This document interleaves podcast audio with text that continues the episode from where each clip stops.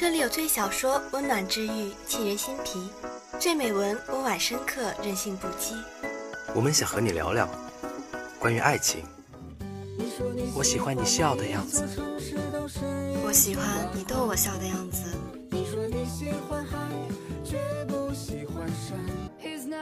关于梦想，少年的梦想是风的梦想，青春的思念是长长的思念，生活的梦想就是为了梦想的生活。关于成长，你要做一个不动声色的大人了，不准情绪化，不准偷偷想念，不准回头看。关于旅行，趁阳光正好，趁微风不燥，生活不止眼前，还有诗与远方。关于初心，关于未来，关于真理。你的心，你的心在哪里？心之清泉就陪你在哪里。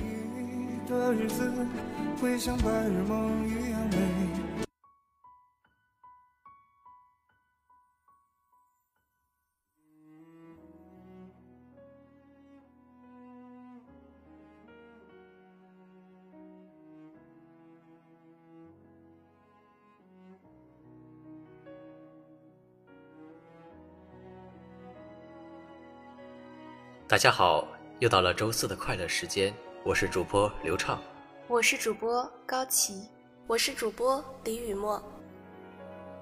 今天给大家带来的影片是正在上映的《精灵宝可梦》，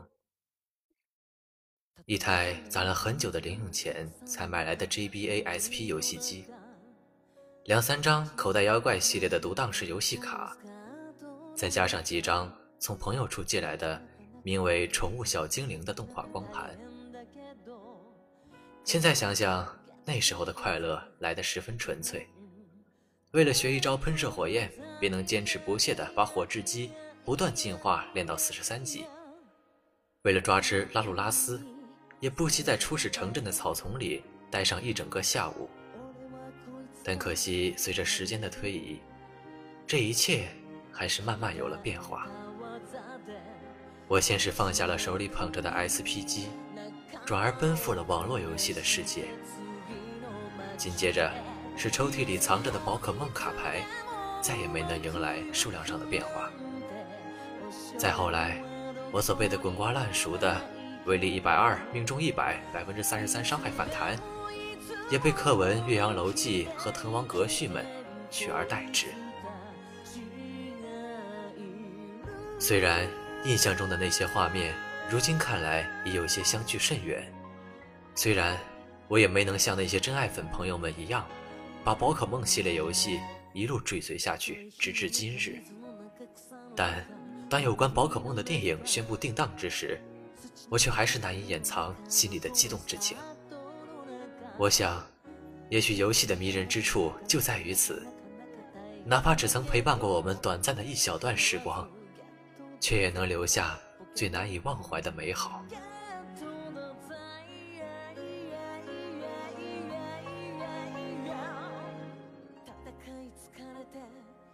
也许也正是因为如此，所以即使好莱坞改编的那些 A C G 真人电影一次次的步入口碑扑街的泥潭，我们也依旧对他们一次次的充满期待。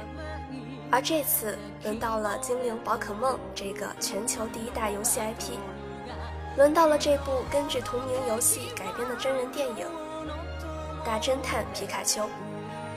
其实事实倒是恰恰相反，看过影片的朋友们，大多数都欣然接受了有毛的这一设定，而影片中对于皮卡丘的毛发和眼睛的特效处理也十分用心，以及更重要的。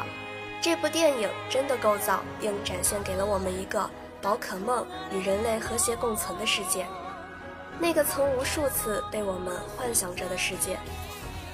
当我们随着镜头第一次领略到莱姆市的街景时，仅靠那一刹那的动心，便已完全值回了票价。电影里的主线剧情并不复杂，就是小伙蒂姆为寻找失踪的父亲。意外与父亲的前任搭档大侦探皮卡丘相识，并结伴探案的故事。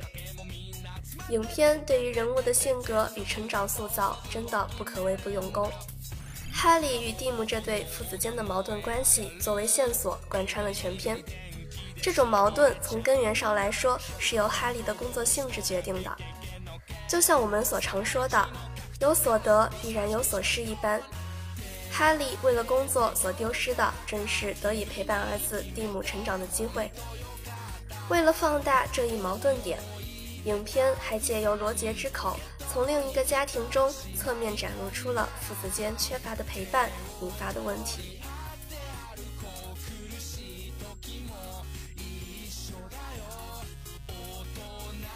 而蒂姆这一角色身上最明显的特质，应是孤独。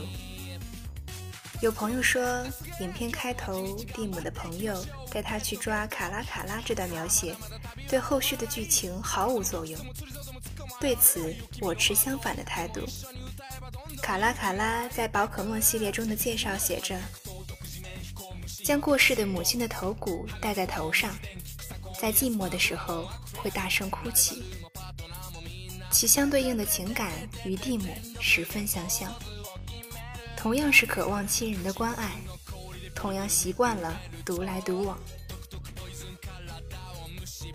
在几乎人手一只宝可梦伙伴的世界里，蒂姆的孤独感展露得格外清晰。但也如同曾经不理解父母的我们一般，蒂姆所不知道的是，他的父亲不仅爱他，还承受着比他加倍的孤独。通过影片最后的一个反转，不仅解释了皮卡丘会说话且只有蒂姆能听懂的原因，也为这对父子间的情感矛盾纠葛画上了个温暖的句号。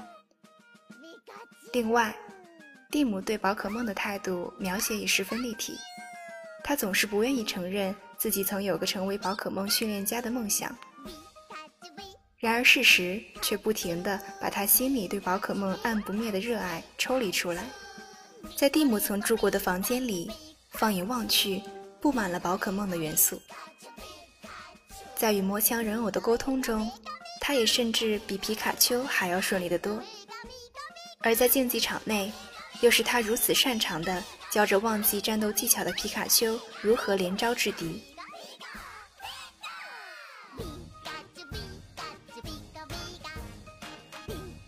这部电影其实是真的十分看重对于角色的塑造，并且完成的也真的不错。可是，如果我们把眼光聚焦在电影的另一个核心环节——探案这一部分时，便会发现编剧的用心程度连塑造人物的一半都不到。的确，依靠全息投影来搜集线索的视觉感受是十分出彩。但这并不能成为敷衍探案过程的理由。探案的悬疑精彩不够多，人类与宝可梦间关系的琢磨也不够多，几个配角对于影片的支撑更是极为有限。于是乎，我们看到的似乎更像是一部典型的美国式家庭温情片。在这样的背景下，我们所钟爱的宝可梦们便逐渐的被边缘化了。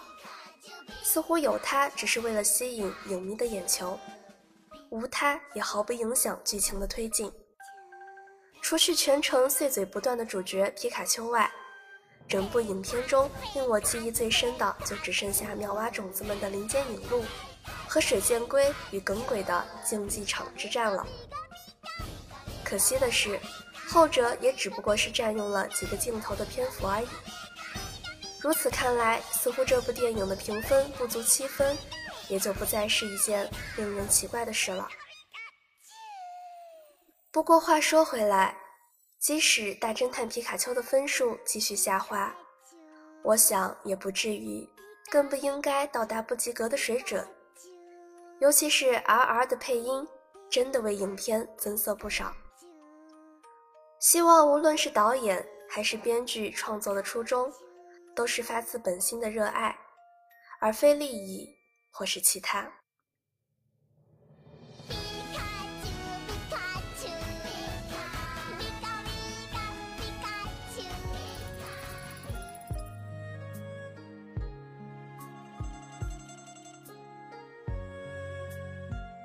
有人说，九零后关于青春的最初记忆，要追溯到二零零六年。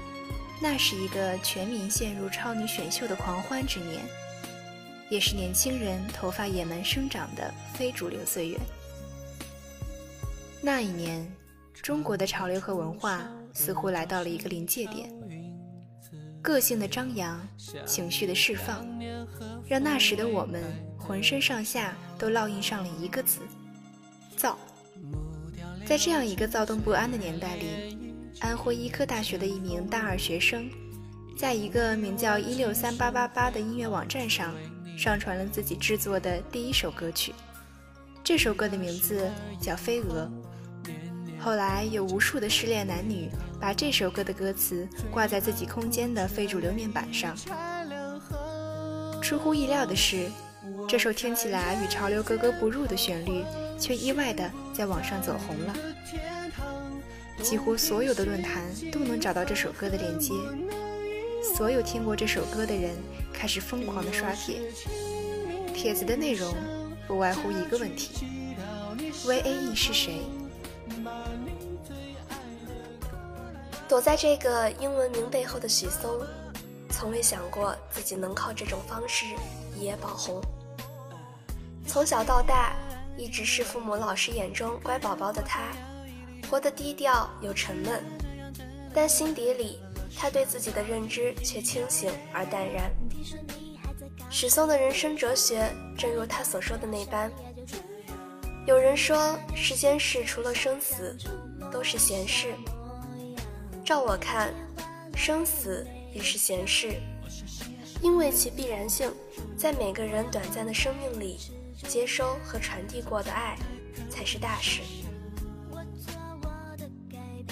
出生在烟雨泸州的许嵩，从八岁开始学习钢琴和古典音乐。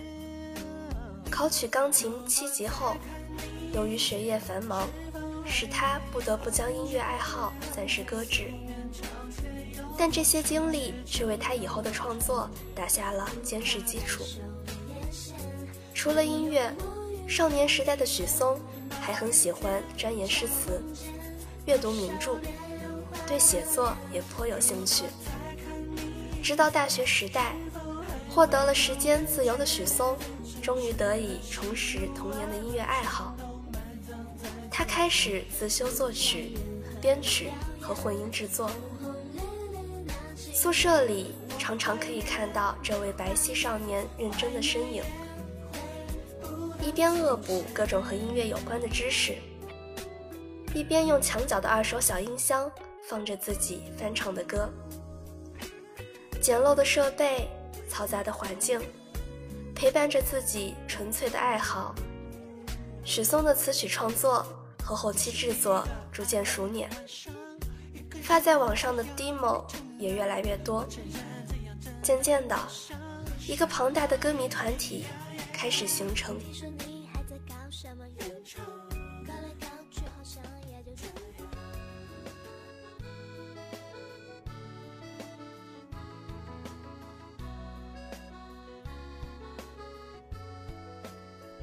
由于是医科大学出身，即使走到这一步，许嵩也从未想到自己将来会在流行音乐上有所发展。毕竟，那可是二十一世纪初期。正是华语乐坛大放光彩的时候，那时的 S.H.E 青春洋溢，周杰伦也还没有发福，林俊杰的酒窝甜到了每个人心里。又有谁能想到，这样的浮光掠影中，这个低调谦逊的少年，能用自己作词、编曲、制作出来的旋律，轻轻撩开广阔帷幕的一角。几乎所有九零后都会承认。在他们的成长过程中，总有那么一刻，被许嵩那略显青涩的声音给击中过内心。那时的我们，一套闪瞎的炫酷皮肤，加一首《玫瑰花的葬礼》，是空间的标配。在那个没有淘宝和智能机发布讯息的年代，他的专辑在发行短短几日内被粉丝们抢购一空。他也成为了2009年在某音乐平台排行榜上唯一一位碾压过周杰伦的歌手。等人们意识到的时候，他已然成为了霸屏网络的音乐之王，许嵩爆火了。可以说，在那个互联网还不发达的年代，是许嵩带起了网络歌手的风潮，甚至说他引领了整个网络歌手的时代，也不为过。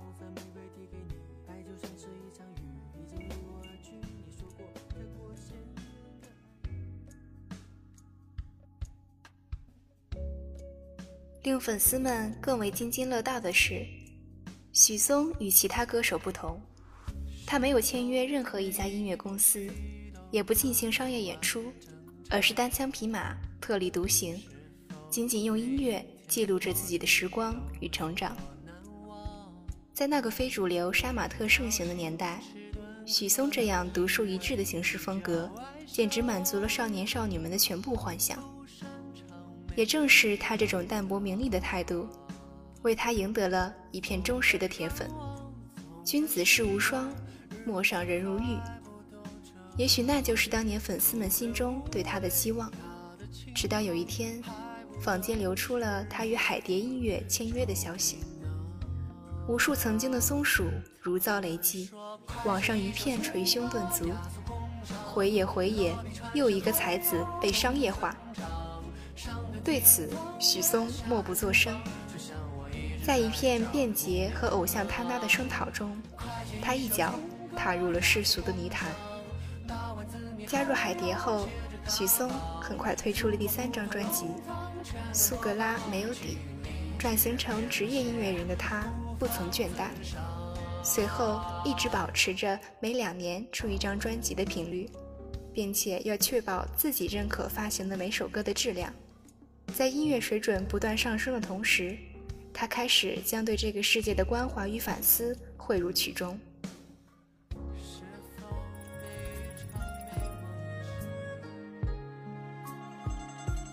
他不再是个单纯沉溺爱情的少年，他的歌里也开始有了社会和现实的印记。他的微博控讽刺了网络侵蚀真实生活，他的敬酒不吃。调侃了虚情假意的酒桌文化，他的全球变冷警醒着城市里的人心寒。他也逐渐从遭人非议的网络歌手，蜕变成一名真正具有社会责任感的成熟歌手。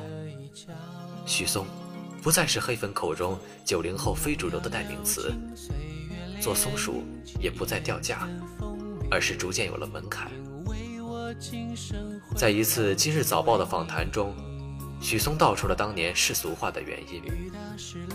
他说：“我加入公司是为了更好的做音乐，因为公司能帮我完成许多一个人不能办成的事儿。”他还说：“做音乐，我认为最重要的是表达真实的自己，并且吸引来志趣相投的朋友，而不是一味的去迎合大众。”我们都是在忙碌的生活中寻找同类，而不需要获得所有人的认可。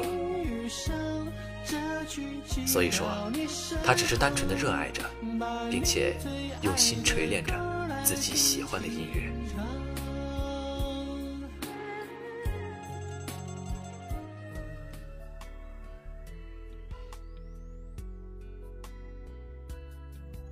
乘着海蝶的东风，扶摇直上。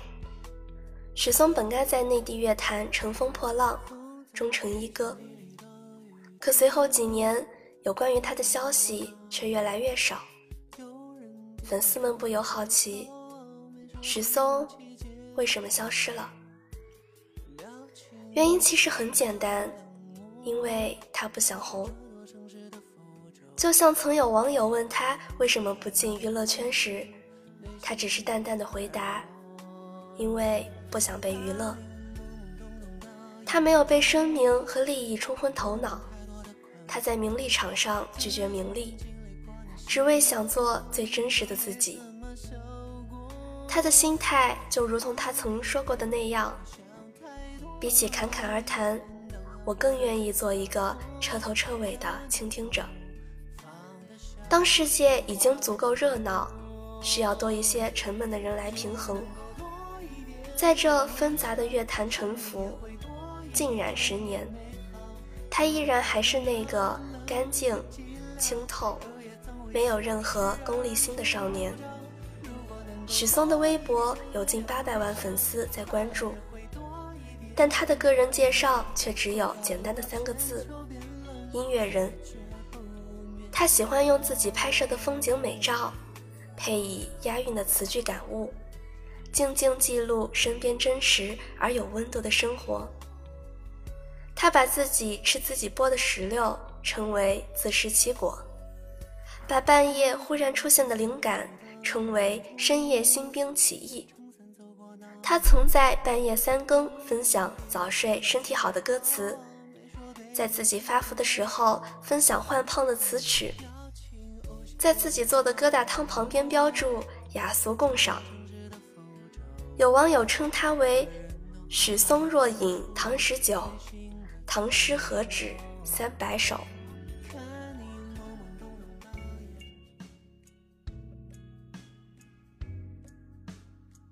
有一次，为了给自己的图书作品《海上灵光》摄影，许嵩和摄影师一同在罗德岛漫步拍照，路遇一个乞讨的小孩。由于当时未携分文随身，许嵩干脆驻足帮他表演。游人往帽子里丢钱时，也丝毫不觉尴尬。摄影师张罗平不禁感叹：合作过的优秀艺人很多，但能够不装、不拿着劲儿，依然保有童真和随性的，已不多矣。在他那清秀俊俏的外表之下，寄宿着一个自由不羁的浪漫灵魂。他并不是与世无争。而是只愿依照自己的信念和原则来争。就像他曾在2017年的演唱会上，面对着座无虚席的体育馆所说的：“你们帮我证明，就算只是埋头写歌，也一样会有出路。”轻描淡写的承诺，然后漫不经心的至死不渝，不张扬，不浮躁。单纯的为诗谱曲，为曲作诗，默默守护着自己心中的一方净土。他最难能可贵的不只是音乐，而是那颗干净、纯粹的初心。除此之外，他还活得透彻，不执着。他曾在一次高考前夜发微博安慰考生：“尽力就可以了，很多事的结果。”都没有预想的那么重要。实际上，这又何尝不是他对待自己人生态度的真实写照？他就这样用自己那颗不被世俗捆绑的少年心，静静陪伴九零后走过了整个青春。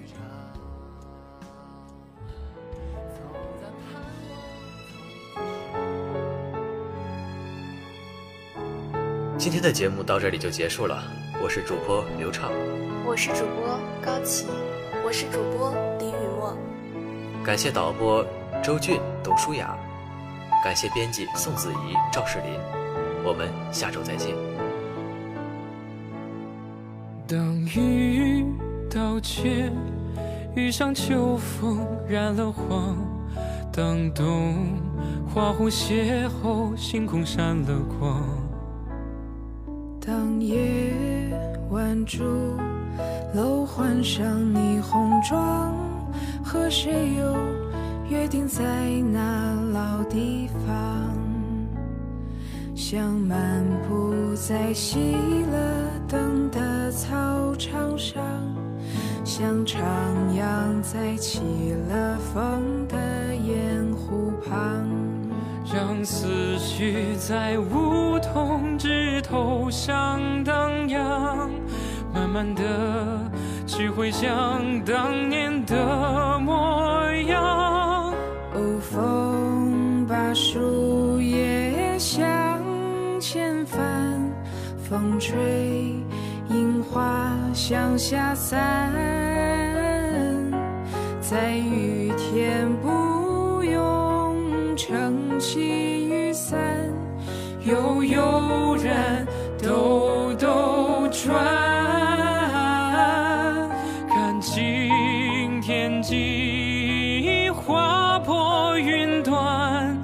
洒下万缕光线。哦，享受平凡，哦，寻找浪漫，曾待望黑夜渐渐变蓝，曾躺在绿地忘记时间。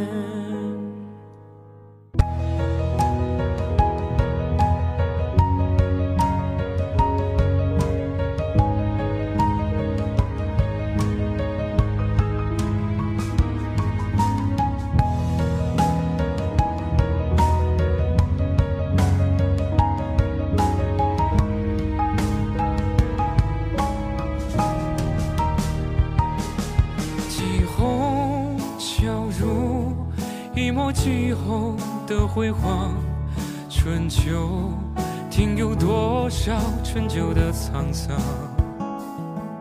一段岁月，涌起一段过往，冲刷出记忆深处的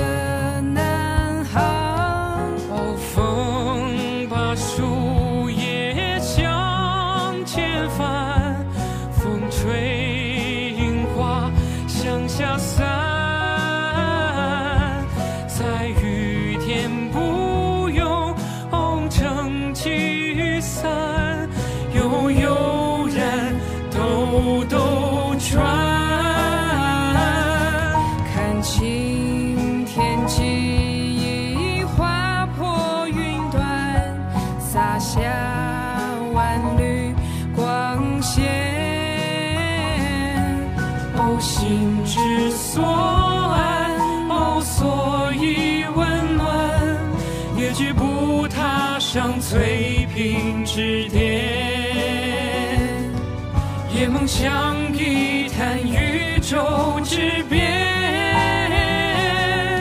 回首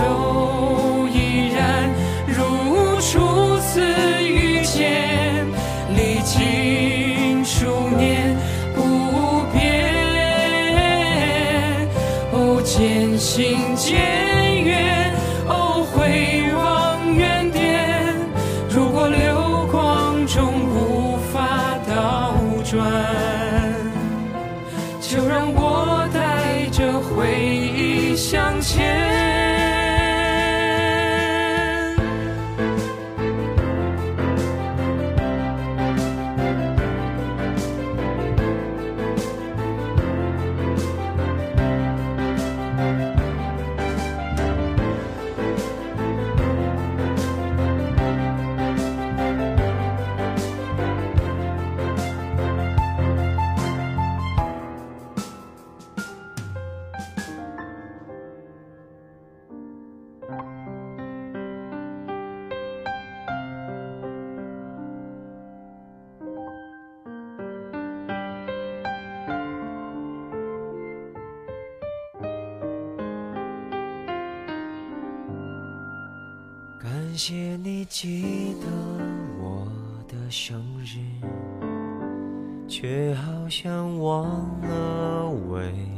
谁庆祝。那些唱片他可能喜欢，你是否送错礼物？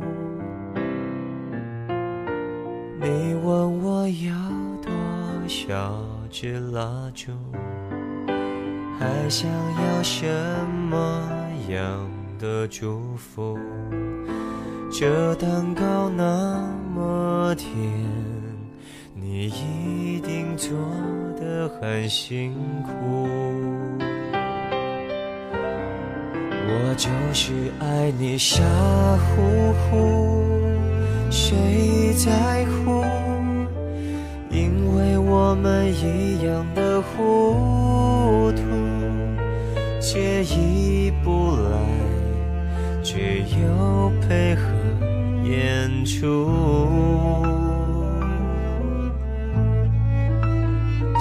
你我只能笑，不能哭。难得你不觉得屈辱，陪我一起品尝。着勉强的幸福。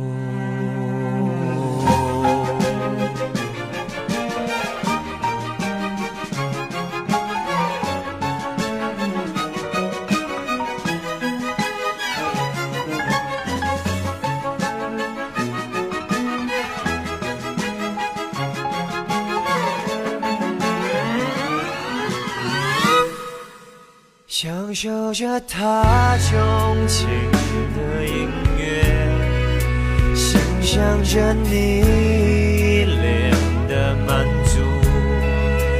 你说我神情有点恍惚，我说听得太投入。在这种深难忘的生日。